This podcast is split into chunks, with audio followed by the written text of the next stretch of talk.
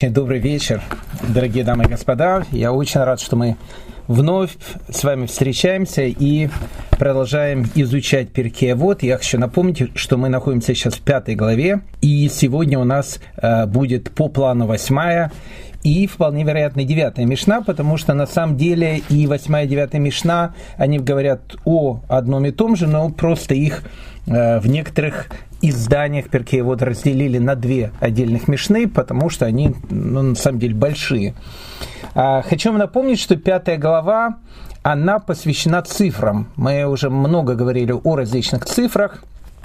Мы говорили цифрой 10 и обсуждали эту цифру. Десятью речениями был создан мир, 10 испытаний было у нашего праца Авраама. Ну, в общем, как бы мы все, о всем этом говорили. Теперь мы изучаем цифру 7. И э, сегодня, опять же, в 8 и 9 Мишне мы познакомимся с этой необычной цифрой и э, постараемся разобраться, чему же она нас учит. И э, сразу же анонс на наш следующий урок. Э, на следующем уроке мы начнем знакомиться с цифрой 4. Э, и цифра 4 будет говорить о типажах людей. Есть психологические типажи, как вы знаете, сангвиники, холерики, меланхолики, ну и другие товарищи. Э, поэтому мы посмотрим, какая градация, или точнее, какое деление идет в трактате Перкея, вот, когда будет говориться о характере человека. Ну, в общем, одним словом, чтобы не растекаться мыслью по древу, мы с вами э, начинаем. Я думаю, что э, 8 и 9 Мишна нам будет очень понятная, очень актуальная, э, потому что, насколько я понимаю, коронавирус, с одной стороны, как бы закончился, с другой стороны, не закончился, но как бы есть какие-то события, э, которые происходят в мире, э, которые выбивают коронавирусы, и сейчас люди э, больше озабочены другими событиями, происходящими на нашей планете. А, но, в общем, как бы мы все пережили, слава богу, что пережили, это вот не очень приятное событие, коронавирус, глобальную эпидемию, когда весь мир был закрыт. Не первая, понятно, такая эпидемия, и, к сожалению, э, не первая война, которая сейчас э, происходит в Европе. Бывали войны, бывали эпидемии пострашнее, но, в общем, э, это очень такое слабое утешение, поэтому хотелось бы, чтобы в 21 веке ни эпидемии, ни войн больше не было, с Божьей помощью.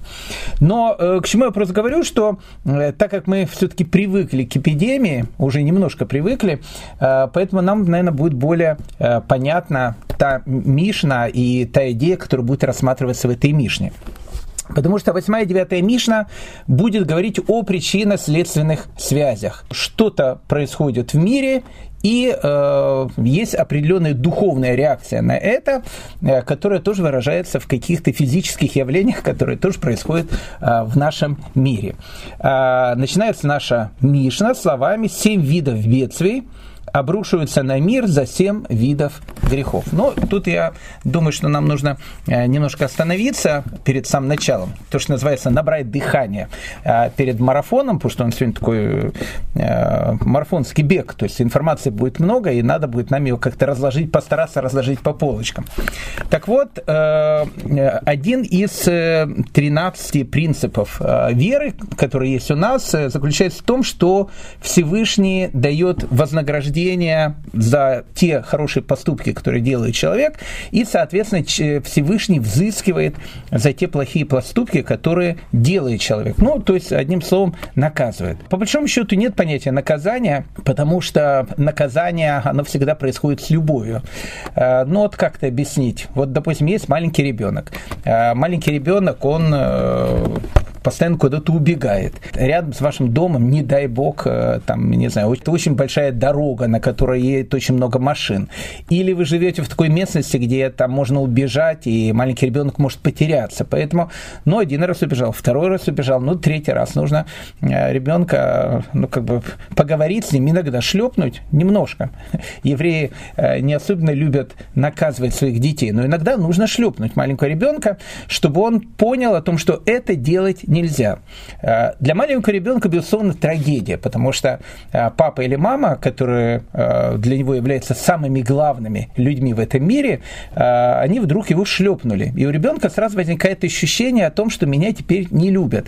И поэтому он очень сильно плачет. Он плачет не из-за того, что его шлепнули, а из-за того, что он вдруг ощущает, что те столпы, на которых держится его жизнь, начинают э, как бы рушиться. Но на самом деле, на самом деле, э, вот этот шлепок, который дает папа, он делается не из-за того, что э, папа хочет наказать свое чадо, а наоборот, папа это делает для того, что он хочет научить своего ребенка, чтобы сохранить ему жизнь, чтобы он остался здоровым. Поэтому любая форма наказания, которая так или иначе э, появляется в жизни человека, в жизни человечества, она всегда происходит, как это ни странно звучит для многих, она происходит только из-за огромной любви, у которой есть у Всевышнего к человеку.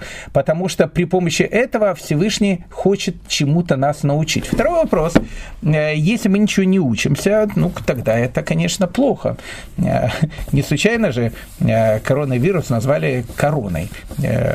Уже, ну, как бы люди оскомину на этом набили, на этих сравнениях. Она только на русском языке звучит, но, безусловно, конечно, для русскоязычного Э, еврейства и для тех, кто интересуется еврейской историей, культурой и религией, э, безусловно, это э, не бывает просто так ничего. Корона – это то, что есть у царя. Поэтому, когда человек корону царя перекладывает на, не знаю, обезьяну Дарвина, то должна прийти какая-то, какое-то упоминание о том, у кого настоящая корона. И для того, чтобы, ну, как бы пришло это напоминание, иногда может прийти эпидемия в этот мир. Поэтому наш наша Мишна, она как раз и будет говорить о семи видов э, грехов, о семи видах преступлений, которые имеют причинно-следственную связь э, с глобальными событиями, которые могут произойти в мире. Э, ну, знаете, был такой старый-старый такой каббалистический урок, назывался он «Бриллиантовая рука». Ну, там про одного каббалиста, он упал, Э, перевязали там э, руку, и в эту, и в эту руку, которую, которую перевязали, там положили какие-то бриллианты у него, э, он даже об этом понятия не имел. Так вот, вопрос, который заключается, можно, можно просто философски посмотреть, человек шел, упал, сказал там Барухашем, ему наложили, значит, гипс, бриллианты, и, в общем, там дальше идет это вот известный этот митраж про бриллиантовую руку. Поэтому, э, может так посмотреть со стороны пшата, со стороны простого смысла, а со стороны более глубинного смысла возникает вопрос, а почему человек упал? Э, мы видим результат, а причина, почему человек упал. Так вот, э, причинно-следственную связь падения человека определить бывает очень и очень сложно. Это э, величайший наш э, мыслитель, равин, э, человек, без которого я просто даже не представляю, как можно вообще понимать еврейское мировоззрение. Рафмуишхайм Луцат Рамхаль в своей бес, бессмертной книге, которая называется «Дер Хашем», он приводит множество причин, того, что может быть, почему человек шел, упал и, не дай бог, сломал руку. Или не обязательно сломал руку. Может произойти тысячи других каких-то вещей в жизни человека. Поэтому э, причин таких множество, начиная от того, что Всевышний э, его так наказывает, заканчивая тем, что э, на самом деле Всевышний это делает так для того, чтобы он, наоборот, нашел что-то очень важное. Вы смеетесь, но на самом деле бывают такие вещи, бывает наказание, знание, которое в результате приводит к чему-то хорошему. В Талмуде э, приводится эта известная история про одного там Теви молочника, у которого была корова, э, и он ее любил, э, она съела там кусок мяса, он ее не убил, потому что он ее действительно любил, э, потому что он был еврей. Э, собака, она была у другого товарища. Так вот, э, так эта корова была у него, он за ней там ухаживал, там э, причесывал ее, в общем, ну, в общем, берег как зеницу ока. И однажды э, корова его, значит, гуляла по полю, а в, в поле, видно, проходили какие-то, не знаю, там дроны пролетали, я не знаю, что там происходило. В общем, воронки какие-то были. И э, корова его упала. И, в общем, все, там сломала там все ноги, там, и вообще полуживая уже. Ну, в общем, все. Корова не работник. И э, этот человек, он пришел, говорит, я сам несчастный человек на свете. То есть я увидел о том, что теперь моя корова, э, все, она теперь погибла. Теперь, теперь я, в общем, ну что делать там? Евреи не стреляют, запрещено это делать, понятно. Ну, как бы жизнь закончилась, все. Корова там э, рыжая погибла. И вот он, значит, залазит в эту э, яму для того, чтобы вытащить свою корову. Вдруг смотрит под коровой что-то такое э, тверденькое, он начинает там смотреть, проводить археологические раскопки. Смотрит сундук, его открывает сундук, а там золото, бриллианты. И что оказалось? Оказалось, что если бы корова не упала в эту яму, то он бы никогда бы, в, принципе, в жизни не нашел бы эти золотые бриллианты. Так в нашей истории э, каббалистической про бриллиантовую руку. Если бы человек бы не упал и не э, сломал бы руку, никогда бы тоже не нашел золотые бриллианты, которые ему добрые люди э, в этот, значит, гипс и положили. Поэтому к чему я, к чему я это все говорю? Что когда человек падает на банановой кожуре, Э, это, этим падением может быть огромное количество разных объяснений. И нам очень сложно иногда бывает определить, из-за чего конкретно это может быть. Мы можем предположить, но объяснений может быть очень большое э, количество. Так вот, э, наша Мишна, она дает такую вещь, которая является очень-очень бесценной по одной простой причине, потому что она приводит семь следствий, которые приводят к результатам, которые являются очень-очень плохими. То есть Тут, на самом деле, практически все однозначно. И наша Мишна приводит вот семь каких-то э, видов грехов, которые приводят конкретно к каким-то э, наказаниям. Поэтому, поэтому в данной ситуации это очень-очень важная Мишна. И мы сейчас постараемся разобраться, ну, э, мы не сможем понять всю божественную мудрость из-за чего там коронавирус наступил в 2020 году, который все так ждали, там 2020, такие, такая хорошая какая дата, э, почему именно наступил тогда. Но какой, какой-то намек мы, я думаю, в нашей Мишне постараемся получить. Еще одно правило перед тем, как мы отправляемся в плавание э, в море мудрости нашей Мишны, э, для того, чтобы нам как-то, чтобы это было ориентиром, неким был компасом, который будет показывать нам правильное направление написано в э, книге Зор, что э, Всевышний, когда творил мир, он заглядывал в Тору. Мы не будем сейчас входить в какие-то каббалистические понятия, о которых я сам э, практически ничего не знаю, может, не больше одним словом знаю, чем вы. Но есть одно правило, которое известно абсолютно всем. Оно заключается в том, что основной принцип Каббалы заключается в том, что то, что внизу, является моделью того, что находится наверху. Это очень, очень важное такое правило. Ну, то есть, о чем оно говорит? Оно говорит следующую вещь. Человеку, который живет в 21 э, веке, это понять будет намного лучше, чем человеку, даже который жил э, э, в 70-х годах 20 века, когда я, когда я родился. Тут будет сейчас понять намного легче. Возьмем, к примеру, компьютер. Э, вот э, мы смотрим на компьютере и видим, э, видим, допустим, вот мы нажимаем букву алиф, и мы видим, что на компьютере в эту же самую секунду появляется эта самая буква. То есть мы нажали, и вдруг на компьютере она появилась. Но мы прекрасно понимаем о том, что когда мы нажимаем на эту букву, это только в печатной машинке. Все работает от силы удара человеческого пальца, потому что мы там ударяем, там у нас есть определенная, там, не знаю, копирка, потом есть определенная э, чернила, и, в общем, на бумаге э, в старину так появлялись буквы. На компьютере все происходит совершенно по-другому. Я нажимаю букву, пусть это происходит э, определенный импульс, импульс идет там в, не знаю, в материнскую плату, материнская плата идет еще куда-то, потом еще куда-то, еще куда-то. Я, в общем, гуманитарий, я, я лирик, а не физик, поэтому я вам тут сейчас не объясню, как работает компьютер. Но в результате этого нажатия буквы А или буквы А или буквы Алиф, как, как угодно, а, является причиной того, что на экране появляется эта буква. Но мы прекрасно понимаем о том, что для того, чтобы на экране она появилась, кто-то должен нажать на эту букву. Также и устроен наш мир.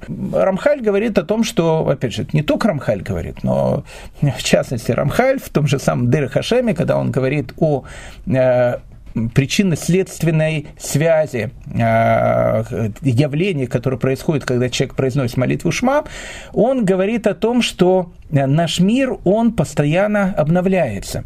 Что значит постоянно обновляется? То есть э, наш мир похож тоже на эти самые пиксели. Вот вы сейчас видите э, меня э, на фоне, э, не знаю, там книжек и так дальше. Э, на самом деле э, я нахожусь в одном месте, вы находитесь в совершенно другом месте.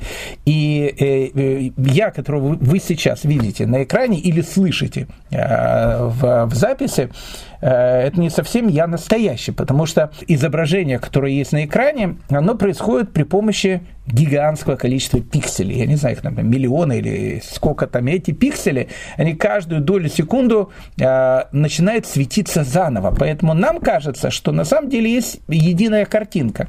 Но по большому счету, это, по большому счету это не совсем единая картинка, потому что каждую секунду эта картинка, она обновляется. Точно так же и наш мир.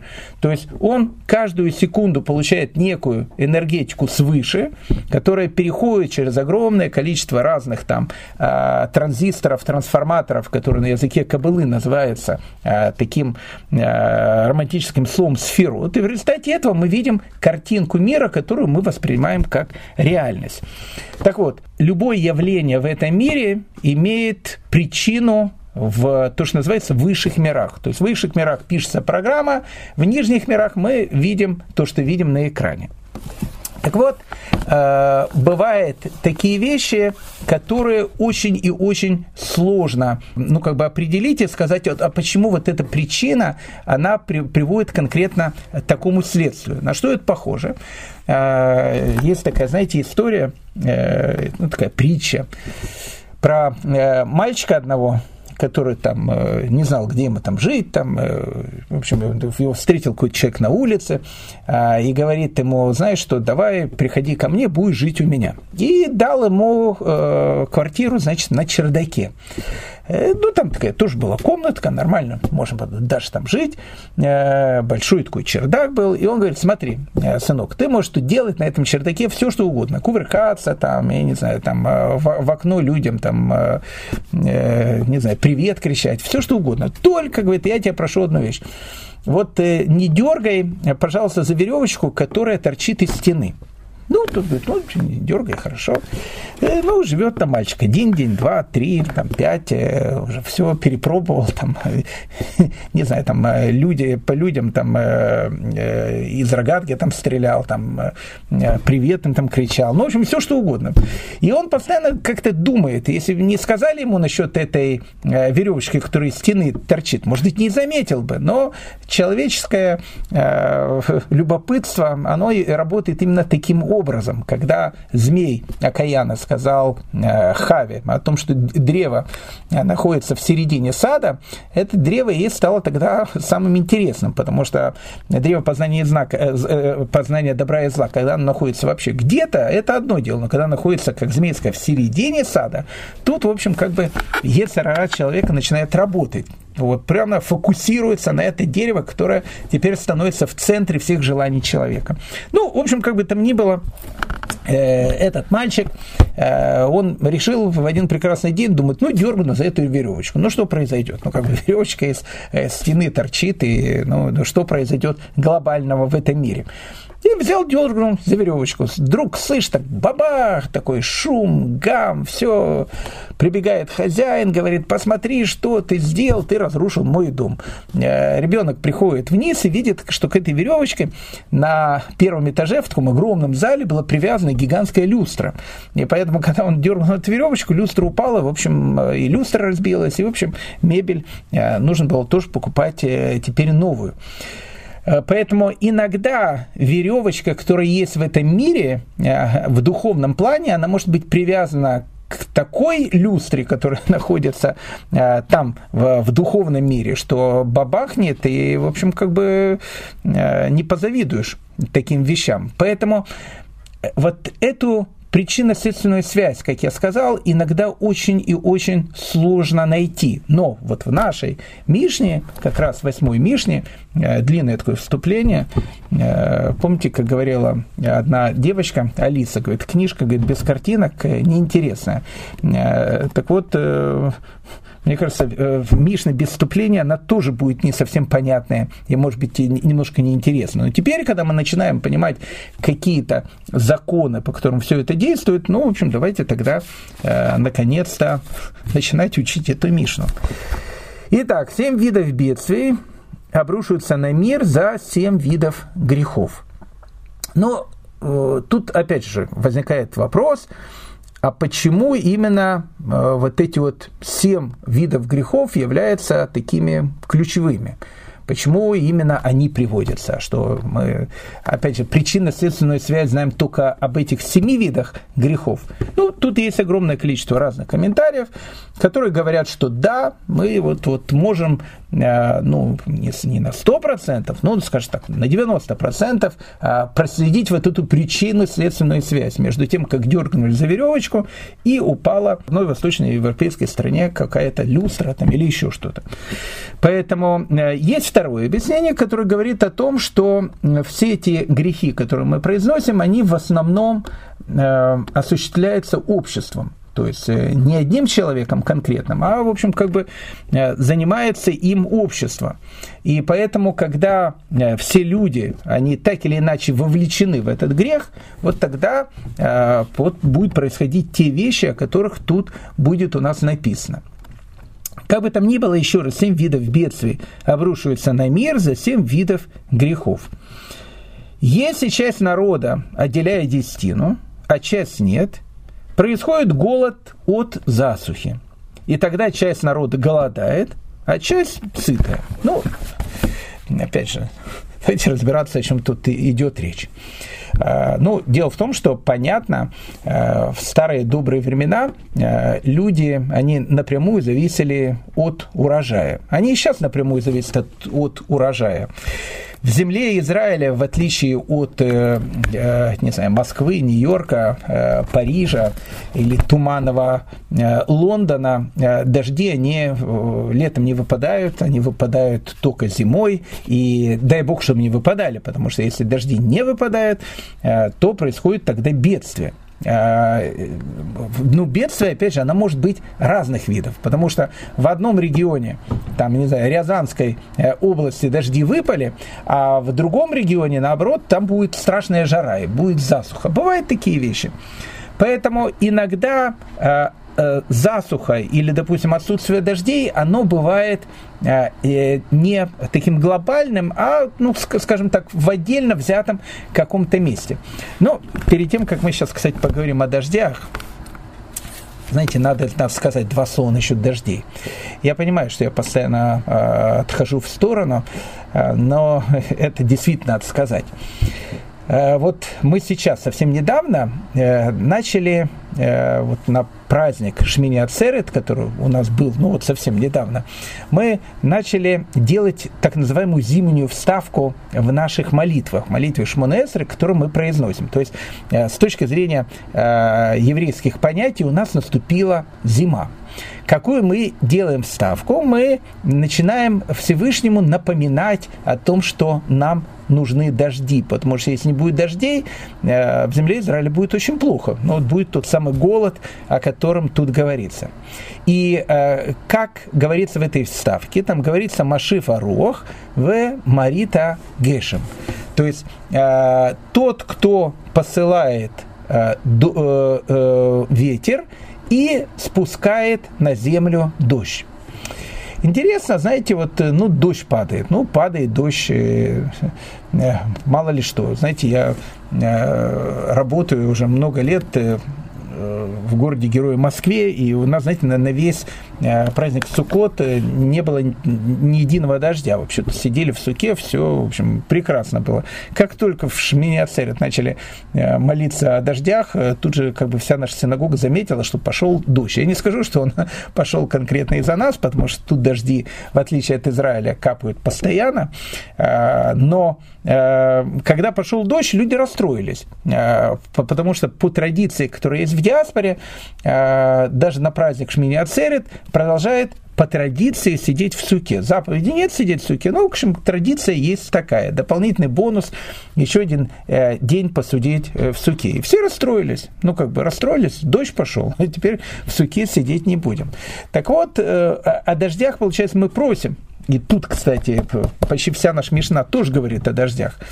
Но вот э, в тот момент, когда дожди начинают выпадать, иногда для людей, как бы это, может, не, не очень большая радость. Человек поехал куда-то в отпуск, э, и тут пошли дожди. А он взял отпуск, не знаю, там, неделю, решил поехать там э, куда-то там, не знаю, в Тверью, к примеру, да, не на Беназманем, не летом, а вот осенью поехал. И думал, сейчас будет отдыхать, и тут бах, и, в общем, пошли дожди. Так вот, э, э, дождь, который выпадает, и, и о котором мы просим в, в данном случае в нашей молитве, когда мы говорим Маши Варух и Марета Гешем, то есть тот, кто посылает ветер и спускает дождь, на самом деле есть э, огромное э, благословение по одной простой причине, потому что дождь – одно из самых необычных вещей, которые вообще существуют в нашем мире.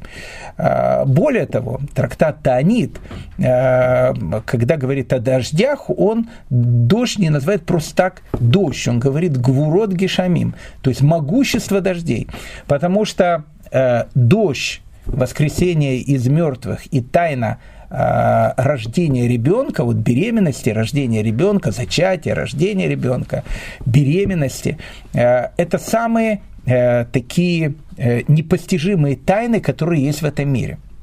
Спрашиваю вопрос, а при чем тут, ну, воскрешение из мертвых понятно, там, э, э, рождение там ребенка там понятно, причем тут дождь. Э, так вот, в Талмуде э, наши мудрецы говорят, что э, день, когда выпадает дождь, подобен тому дню, когда евреи на горе Синай получили Тору. А был такой известный мудрец, которого звали Рава, который услышал это, он там стукнул по столу, говорит, неправильно. День, когда выпадает дождь, он больше того дня, когда евреи получили Тору на горе Синай. Какой же тут, какая же тут тайна а, такая каббалистическая есть в дождях. А, дожди постоянно выпадают. А, а Рава говорит, что день, когда выпадает дождь, он даже больше по своей значимости, как день, когда евреи получают Тору на горе Синай. Так вот, мы опять же отходим от темы, но вся наша тема на этому посвящена дождям. А тут на самом деле потрясающая вещь, э, потому что вот э, мы говорим фразу «маших», э, «машифа рух».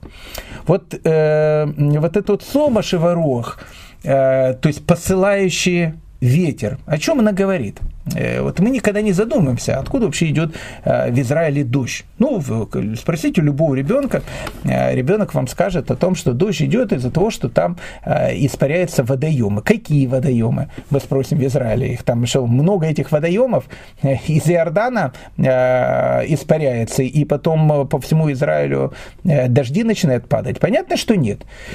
Понятно, что все дожди, которые вообще формируются в мире, можно узнать у гидромедцентра центра, потому что они всегда говорят, там, циклон э, идет там с севера и привозит, и приносит с собой дожди. Что это за циклон? который там с севера или там с юга, или еще с какой-то Атлантики там идет. Где Атлантика, а где э, Хацапетовка, где там э, человек живет. Причем тут какая связь между Атлантикой и э, далеким какой-то, далекой какой-то деревней или городком, где находится человек? Прямая связь.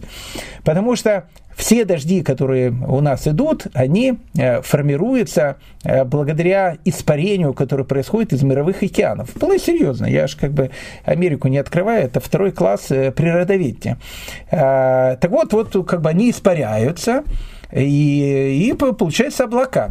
Так вот, э, ну прекрасно, так эти облака и будут э, находиться над Атлантикой. И тогда и происходит вот эта вот первая часть нашего благословения, посылающий ветер. То есть, а, кто работает э, этой доставкой, DHL, ветер, который доставляет облака по назначению.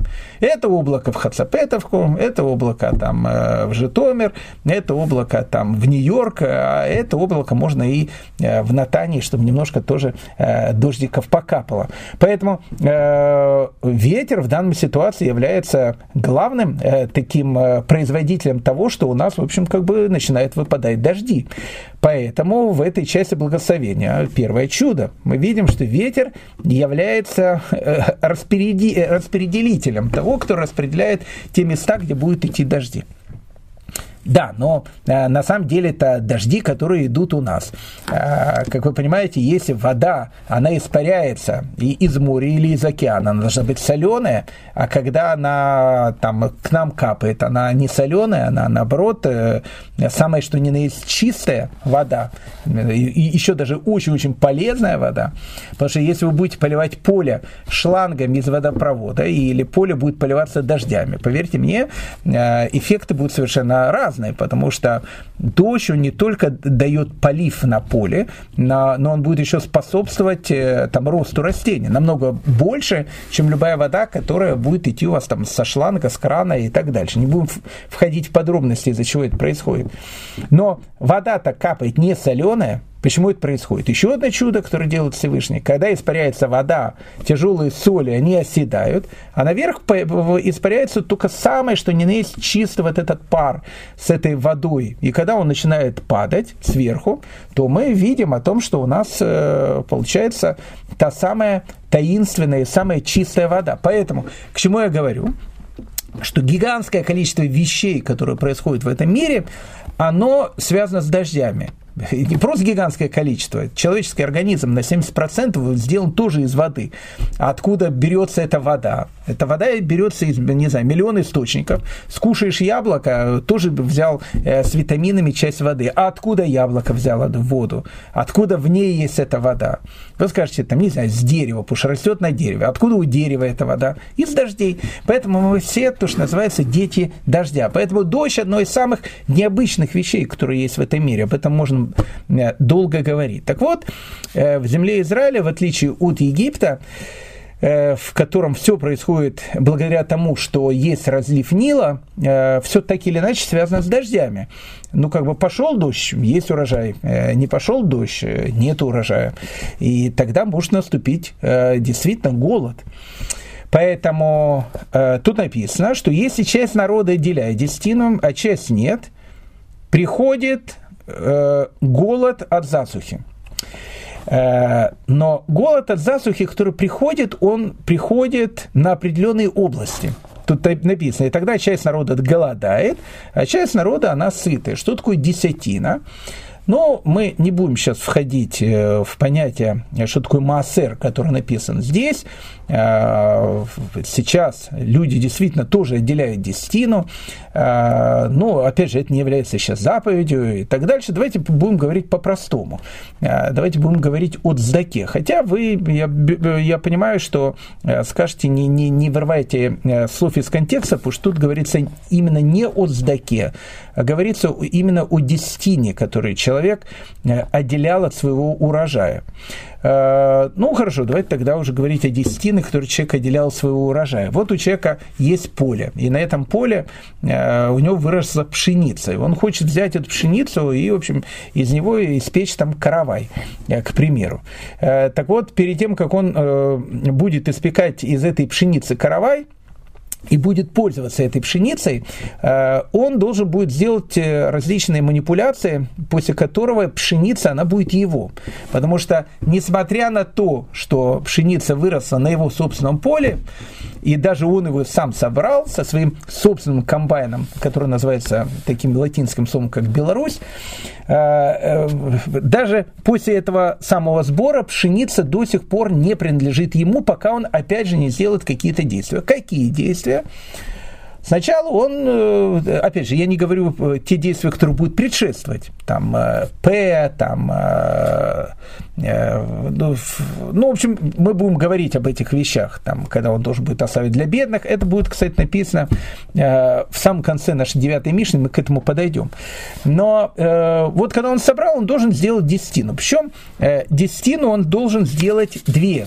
То есть сначала он десятину не, не десятину, сначала часть урожая, которая называется трума, он дает коину, коину он дает какую-то часть урожая, которая, опять же, не прописана, ну, опять же, сколько хочет, столько дает, но не меньше, в принципе, одной шестьдесятой части своего урожая, а вот потом он дает обязательную десятину. И вот эта вот обязательная десятина, которую он дает, она дается э, там левитам, а в третий, шестой год она дается бедным людям. Ну, опять же, мы не будем входить в это э, объяснение как отделяется десятина, что потом с этой десятиной, там бедные или левиты делают и так дальше, потому что левиты с этой десятины отделяют тоже десятину для коинов, ну, в общем, не будем в, эту, в эти вещи э, влазить. Одним словом, если человек, э, прошу прощения, есть такое слово на, на латыни, называется, он пожмотился, э, решил сэкономить э, и, и решил, значит, десятину не отделять, то, в общем, как бы ему все, все эти вещи, они придут совершенно из другой стороны. Иногда бывают такие вещи, человеку кажется, что он выиграл, а потом вдруг видит о том, что он проиграл, потому что где-то насчет чего-то, каким-то, может быть, не совсем э, кошерным способом он заработал какие-то деньги, но потом в течение года э, лечит зубы к примеру, а зубы лечить, поверьте мне, э, очень-очень дорого. Поэтому, поэтому человек не знает потом, из-за чего и, куда у него эти деньги уходят, которые ему кажется, э, что он, в общем, как бы обманул всех. И в первую очередь Всевышнего. Так вот, тут опять же написано вот эта причинно-следственная связь. То есть, если часть народа, она э, десятину не отдает, ну, то есть это такая часть народа, которая э, голосовать будет э, в Израиле за такие э, партии, э, типа как, э, не знаю, там, ну, не буду говорить партии, вообще еще люди там обидятся. Э, ну, в общем, есть в Израиле, э, как сказал один э, не каббалист, э, э, он говорит, есть такая партия. Э, есть в Израиле партия, за которую лучше не голосовать. Так вот, э, те партии, за которых лучше не голосовать, они десятину так точно отделять не будут, потому что они и шмету не будут соблюдать, и вообще, э, вообще все, что угодно не будет соблюдать. Поэтому, если часть народа отделяет десятину, а часть нет, написано, начинает приходить голод от засухи. И обратите внимание, это еще не совсем засуха. То есть э, в данной ситуации, как говорит Талмуд, вот этот голод от засухи, это, ну, скажем так, э, нестабильность экономической ситуации. Э, вот э, бензин подорожал. К примеру, ну да, вот, вот это, это есть голод от засухи. Тоже, тоже следствие. Опять же, это не я говорю, это Талмуд говорит. Он говорит, что понятие голод от засухи не обязательно имеется в виду, что вот засуха, а, и вот э, как бы наступил голод. Экономическое, э, экономически людям э, становится жить очень-очень трудно. Вы знаете, когда я 15 лет тому назад купил квартиру в, в святом городе в Израиле, который называется Бейтар Элит, она стоила одну сумму. Когда я сегодня человеку из Израиля, который у нас тут гостит, сказал, за сколько я купил квартиру, он чуть не упал со стула, потому что таких цен даже в, в израильских мультиках уже нету, потому что это сейчас квартира стоит, не знаю, там, в пять раз дороже. То есть начинает все дорожать. И с каждым годом становится все дороже и дороже. Так э, вот эта вот вещь, которая в данной ситуации написана «голод от засухи», не обязательно, что это вот-вот голод, когда все начинают голодать. Экономически людям начинает жить сложнее. Поэтому, когда часть народа, она отделяет десятину, а другая часть народа не отделяет десятину, то тогда часть народа голодает, а часть сытая. Э, теперь? Вы скажете, ну, прекрасно, Равгдали, как раз те, которые десятину не, не отделяют, они вот, может быть, э, не знаю, в Рамата Виви живут в виллах, а те, которые десятину отделяют, они, в общем, как-то, э, ну, в общем, особенно виллы имеют э, только в виде вилл, которые там э, жена там говорит, пойди там, и, не знаю, убери там листья или еще что-то с э, предусадебного какого-то участка, который, который у человека есть. Опять же, мы не будем входить в эти вещи, э, потому что, я, как, как я сказал, все устроено очень сложно, но, опять же, когда какая-то часть людей голодает или им тяжело, какой-то части более легко, это происходит из-за того, что какая-то часть народа поступает неправильно.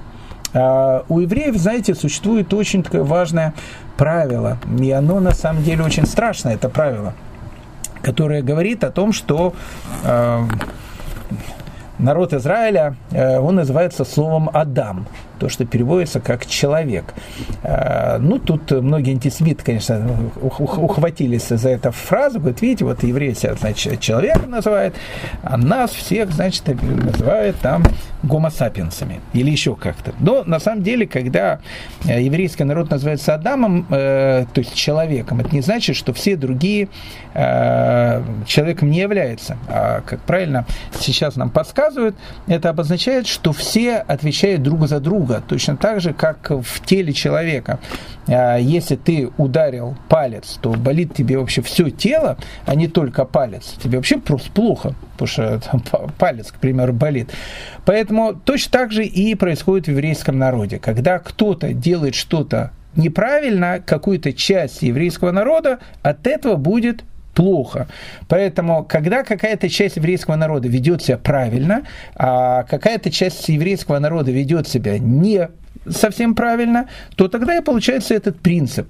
Кому-то будет хорошо, кому-то будет плохо. И не всегда а, как раз все будет работать таким способом, что а, праведному человеку всегда будет хорошо, а злодею, который это делает, будет плохо. Наоборот, может быть произойти другие вещи. Но в результате, в результате, на самом деле, а, если мы будем смотреть не на сиюминутный результат, а на то, что а, произойдет с этим человеком там в будущем, с его потомками, с э, душой этого человека, то тому, кто делает хорошо, в результате хорошо и будет. То, ему, то есть ему придет за это награда. Ну, в общем, одним словом, э, если часть народа отделяет десятину, а часть нет, приходит голод от засухи, и тогда часть народа голодает, а часть сытая. Но если совсем не отделяет десятину, то приходит голод – и переполох от засухи. Так вот, но если весь народ Израиля, практически весь народ Израиля э, перестает отделять десятину, либо, э, опять же, не будем входить в эти детали, но это очень важный тоже принцип. Иногда самое даже не иногда, самая большая проблема, которая есть э, у нас, она является, знаете, э, в, в чем заключается? Э, не в том, что даже кто-то там больше соблюдает, кто-то меньше соблюдает. Самая большая проблема, которая есть у нас, это равнодушие. И не в смысле того, что равнодушие, там не знаю, там озоновые, в, в озоновом слое там дыры начинают там формироваться и так дальше. Нет, равнодушие, когда человеку как-то становится все равно на то, что делает другой человек. Ну, как бы, самое главное, он-то это не делает, но другой, в общем, пускай делает то, что он хочет. Так вот, э, вот это вот равнодушие иногда оно может расцениваться как соучастие в преступлении. Поэтому написано, что если весь народ перестает отделять десятину, или, скажем так, э, перестает наблюдать на то, что люди перестают отделять десятину, вообще ничего там не делают, э, вообще просто там, не знаю, плюют на, прошу прощения, на, на все еврейские традиции, законы и так дальше, и человек молчит, человек ничего не делает, э, то, в принципе, где-то он становится участником. Тогда написано, приходит голод и перед полот от засухи. Вот это э, действительно голод. Действительно, тут написано, что тогда э, происходит действительно голод, когда э, ну, вот, экономический кризис настолько серьезный, что в истории это бывало неоднократно, когда люди теряют все. Не дай бог. Если не отделяет халу, написано, тогда наступает смертельный голод. То есть как мы видим, тут опять же есть три вида голода. То есть есть сначала голод, он такой, э, скажем так, э, э, местный, то есть в одном месте есть, в другом нету. Вторая часть, когда он действительно очень сильный, и люди действительно могут там потерять там все, но еще живыми останутся. Но написано, что когда не отделяют халу, то есть имеется в виду в большей части народа не отделяет халу, тогда наступает смертельный голод. И смертельный голод, он может привести действительно к смерти. И тут э, возникает вопрос, а, какая вот причинно-следственная связь? Э, ну вот человек не отделяет десятину, ведь ну, что такое десятина? Э, десятина это много, потому что, ну не знаю, если у человека есть плантация, Э, и зовут его, не знаю, Дон Педро, и живет он где-то в Бразилии, у него там а, плантация, не знаю, бананов там каких-то, и там э, огромное количество килограммов, то для него десятину отделить это действительно, э, ну, огромные деньги, огромное количество килограммов, может, тонн этих самых бананов, то тогда, ну, как бы действительно все эти вот вещи. А что такое хала? Отделяет халу. Э, дело в том, что в, в те времена, когда еще существовал храм, э, каждая еврейская женщина, которая делала хлеб, и не только, кстати, женщины, потому что мужчины тоже э, могут помочь женщинам приготовить что-то. Руки, как говорится, не отвалятся. Так вот, вот если человек там готовил там, хлеб, в данной ситуации там, женщина готовила хлеб, когда она делала тесто, она должна была отделить от этого теста небольшую часть и передать эту часть коину. Сейчас у нас э, все работает точно так же, э, хотя коинов у нас э, есть, но нету храма, поэтому им халу, в общем, никто Э, отделять э, не будет, э, точнее, хал будет отделять, давать им этот хал не будут. Но эту халу его потом, в общем, как бы там, там, не знаю, там уничтожает, и так дальше. Не буду говорить сайт закона, потому что многие их знают, а кто не знает, вот, пожалуйста, сайт Талдот, там все, что угодно можно про халу узнать. Так вот, тут странная вот эта причинно-следственная связь, потому что хал это что-то маленькое, а десятина это что-то большое. Поэтому э, непонятно, почему, почему наказание за отделение халы в тысячу раз больше, чем, чем, чем наказание от э, отделения э, там, десятины. Казалось бы, что э, от халы, наоборот, можно э, как бы меньше наказания. Почему по, по размеру она меньше, а наказание в тысячу раз больше? Написано смертельный голод. А объяснение тут на самом деле очень-очень э, такое вот важное. Знаете, э, есть э, такая заповедь, которая называется Шило Хакен. Э, ну, когда, допустим, птица сидит на там, гнезде, и человек увидел эту птицу, он ее отогнал, эту птицу, она, допустим, сидит на, не знаю, птенцах которые там э, находятся. Так вот, он должен отогнать эту птицу и взять этих птенцов, но не воспользоваться э, тем, что он может взять и мать, то есть может взять и птицу, потому что она, соответственно, будет защищать своих птенцов. Но, опять же, мы не будем входить э, в детали этой заповеди, почему она, почему она делается. Так вот, наши мудрецы эту заповедь называют легкой. И задаются вопрос, а в чем легкость этой заповеди? Э, вот, ну, как бы человек взял, увидел, там, птица, отогнал ее, взял эти, там, птенцов, потом из них, там, шашлык сделал или еще что-то. Почему эта заповедь называется легкой? Есть много разных объяснений, и одно из объяснений говорится о том, что это, что это заповедь не затратная. Вот сейчас у нас был совершенно потрясающий праздник, э, который называется Сукот. Э, я уверен, что все у нас его соблюдали. И все прекрасно понимают о том, что любой еврейский праздник – это всегда вещь очень-очень затратная. А, во-первых, э, жене нужно на еврейский праздник подарить подарок. Это не рекомендация, это э, закон. А, и иногда э, жены, когда им мужья забывают дарить подарки, они просто об этом открыто говорят, то, что называется, в лоб. А, не потому, что они, может, подарки эти хотят, а потому что не хотят, чтобы мужья их, в общем, как бы духовно еще больше возвысить, потому что э, так положено делать.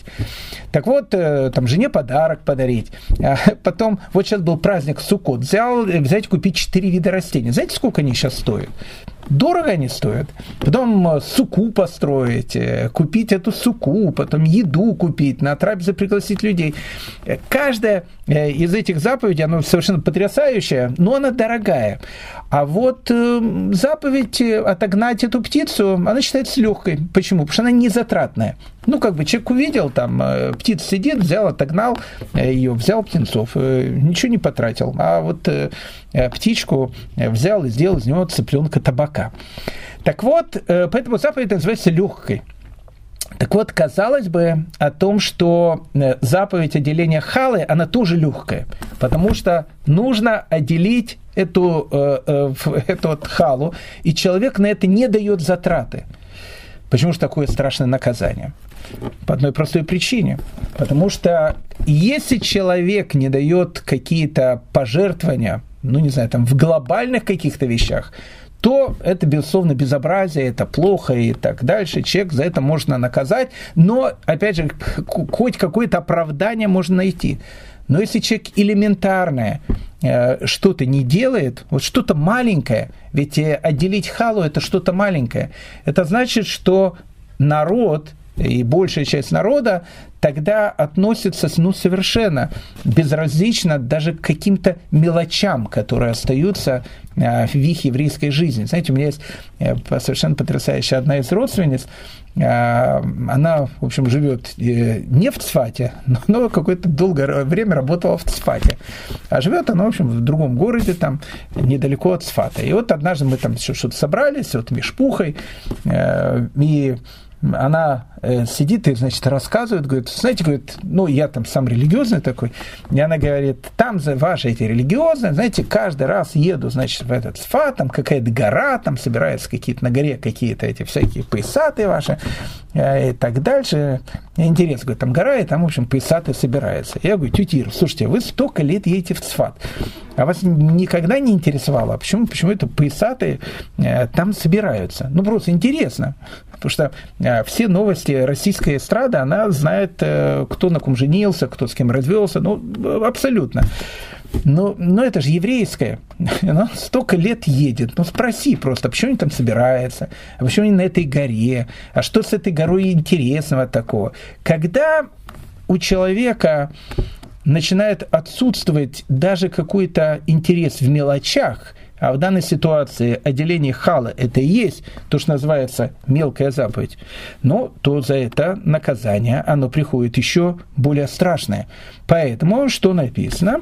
Написано, что э, если не отделяет халу, наступает смертельный голод. Вот это уже серьезная вещь эпидемия приходит в мир. О, тут сразу же все, значит, кто уже там отключился, кто э, только сейчас включился, э, эпидемия приходит в мир. Все так сели и спрашивают, ну, давайте говорите нам, что стало причиной э, эпидемии. Эпидемия приходит в мир из-за того, что в Юхане э, на рынке продавали различных животных, э, в частности, летучих мышей. Отсюда пошел коронавирус. Но тут этого не написано. Э, это говорят по телевизору. А тут на самом деле написана другая вещь.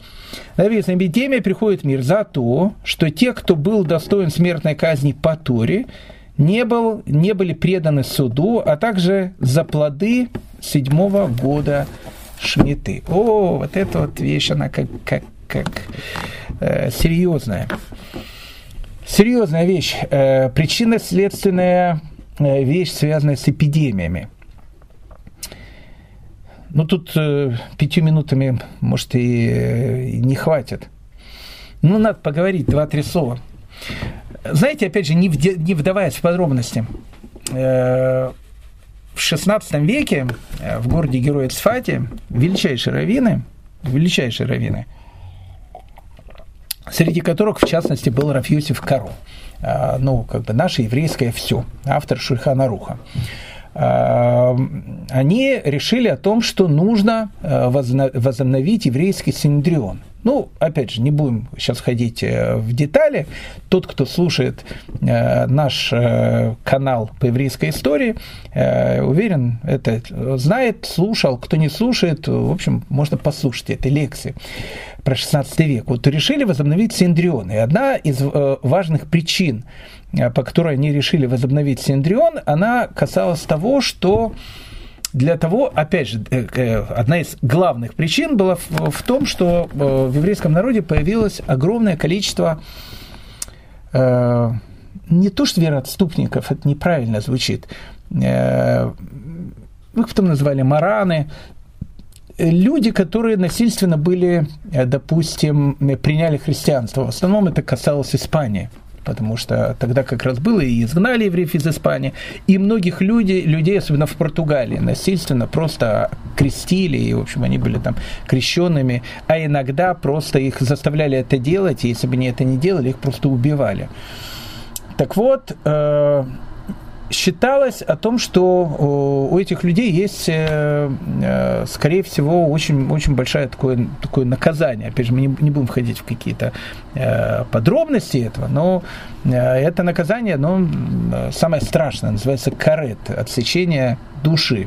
Так вот считалось, что если будет еврейский синдрион, то этому человеку можно наказать, сделать определенное наказание, там 39 ударов плеточкой, я говорю именно плеточкой, потому что наказание-то есть, но когда били этой плеточкой, э, били так, чтобы у человека, в общем, никаких ссадин там на спине особенно и не было, э, то тогда можно у них будет э, снять вот то наказание, которое могло быть на них. Это была целая длинная история.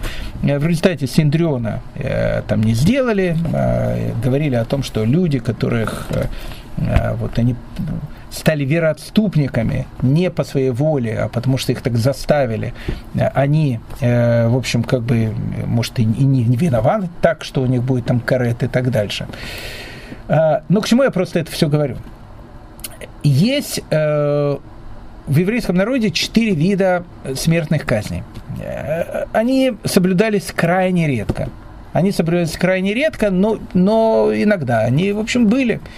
Э, одно из этих э, видов э, смертной казни, одно из самых страшных видов смертной казни, это, допустим, скилла, когда человека там, к примеру, там, побивали камнями. Еще раз, это было крайне редко. Есть смертная казнь, которая, которая называется рига, допустим, казнь, когда человека, там, ему отрубали голову. Или, допустим, есть смертная казнь, которая называется хенек, когда, которая связана там, там, не знаю, с удушием. То есть есть четыре вида смертной казни. Так вот, когда э, э, суд выносил человеку, который совершил какой-то смертельный грех, если так можно сказать, смертную казнь и выносил за это приговор, э, то тогда, в общем, как бы суд он работал. Но написано, эпидемия приходит в мир за то, что тех, кто был достоин смертной казни по Торе, не был передан суду. Но сейчас, э, сейчас уже последние 2000 лет у нас смертной казни нету. Хотя, э, по большому счету, э, написано в трактате Сота, а, когда ее мудрецы писали, писали эти фразы, уже смертной казни не было лет 200. Так написано, тому, кто, кому полагается скилла, то есть побиение камнями, часто этот человек может, допустим, не знаю, упасть с высоты там, или разбиться. А человек, э, которому полагается срифа, сожжение, э, он сгорает при пожаре или написано от укуса змеи. Человеку, которому полагается орига, то есть вот, отрубание головы, то его могут там убить, к примеру, разбойники. А человек, которому хенек, это человек может, допустим, не знаю, там, не дай бог, хас выхалила утонуть. То есть, как бы там ни было, то есть как бы э, суда, может быть, э, земного нету, но небесное, э, суд он продолжает действовать. И мы видим, что иногда, не дай бог, какая-то несчастная случай, который происходит с человеком, может быть не всегда, еще раз, может быть ответом на то, что человек был, там, не знаю, заслуживал смертную казнь за какие-то вещи. Так вот, видно, что когда суд должен был бы вынести смертную казнь, но смертную казнь не выносит, то это в мир приводит эпидемии. Но также написано, э, это происходит из-за того, что э, люди не соблюдают год Шмиты. Э, а год Шмиты у нас сейчас, как вы знаете, только-только закончился. И поверьте мне, а мы об этом еще будем говорить, особенно в 9 Мишне, там много будет написано про год Шмиты. Как правило, все самые трагические а, э, вещи, которые есть в еврейской истории, так или иначе они происходят либо до года Шмиты, а, либо в год Шмиты. И, в общем, как бы до года Шмиты, как вы знаете, был э, у нас коронавирус, а когда наступил год Шмиты, в одной восточноевропейской стране, в общем, как бы война началась, и еще какие-то вещи, которые, в общем, как бы отражаются вообще на жизни всей Земли. И если вы э, проследите вот, и исторически, вы увидите, что всегда перед годом Шмиты и в год Шмиты э, всегда есть какие-то катаклизмы. Я, кстати, всегда год Шмиты так и жду с мыслью, интересно, что интересно новенького, не дай бог, произойдет в мире. Почему такая причинно-следственная связь именно связана со Шмитой, и почему эпидемия, она часто происходит со Шмитой. Это очень хороший вопрос, но, э, знаете, закон жанра говорит, что надо закончить на самом интересном месте. Поэтому, дорогие друзья, э, об этом мы с вами поговорим в следующей нашей серии. Э, наше время истекло. Я еще раз всех очень благодарю, что мы были вместе на нашем уроке и, в общем, продолжение в следующей серии. Всем всего самого доброго, лучшего, и чтобы самое главное, все были здоровы. Спасибо.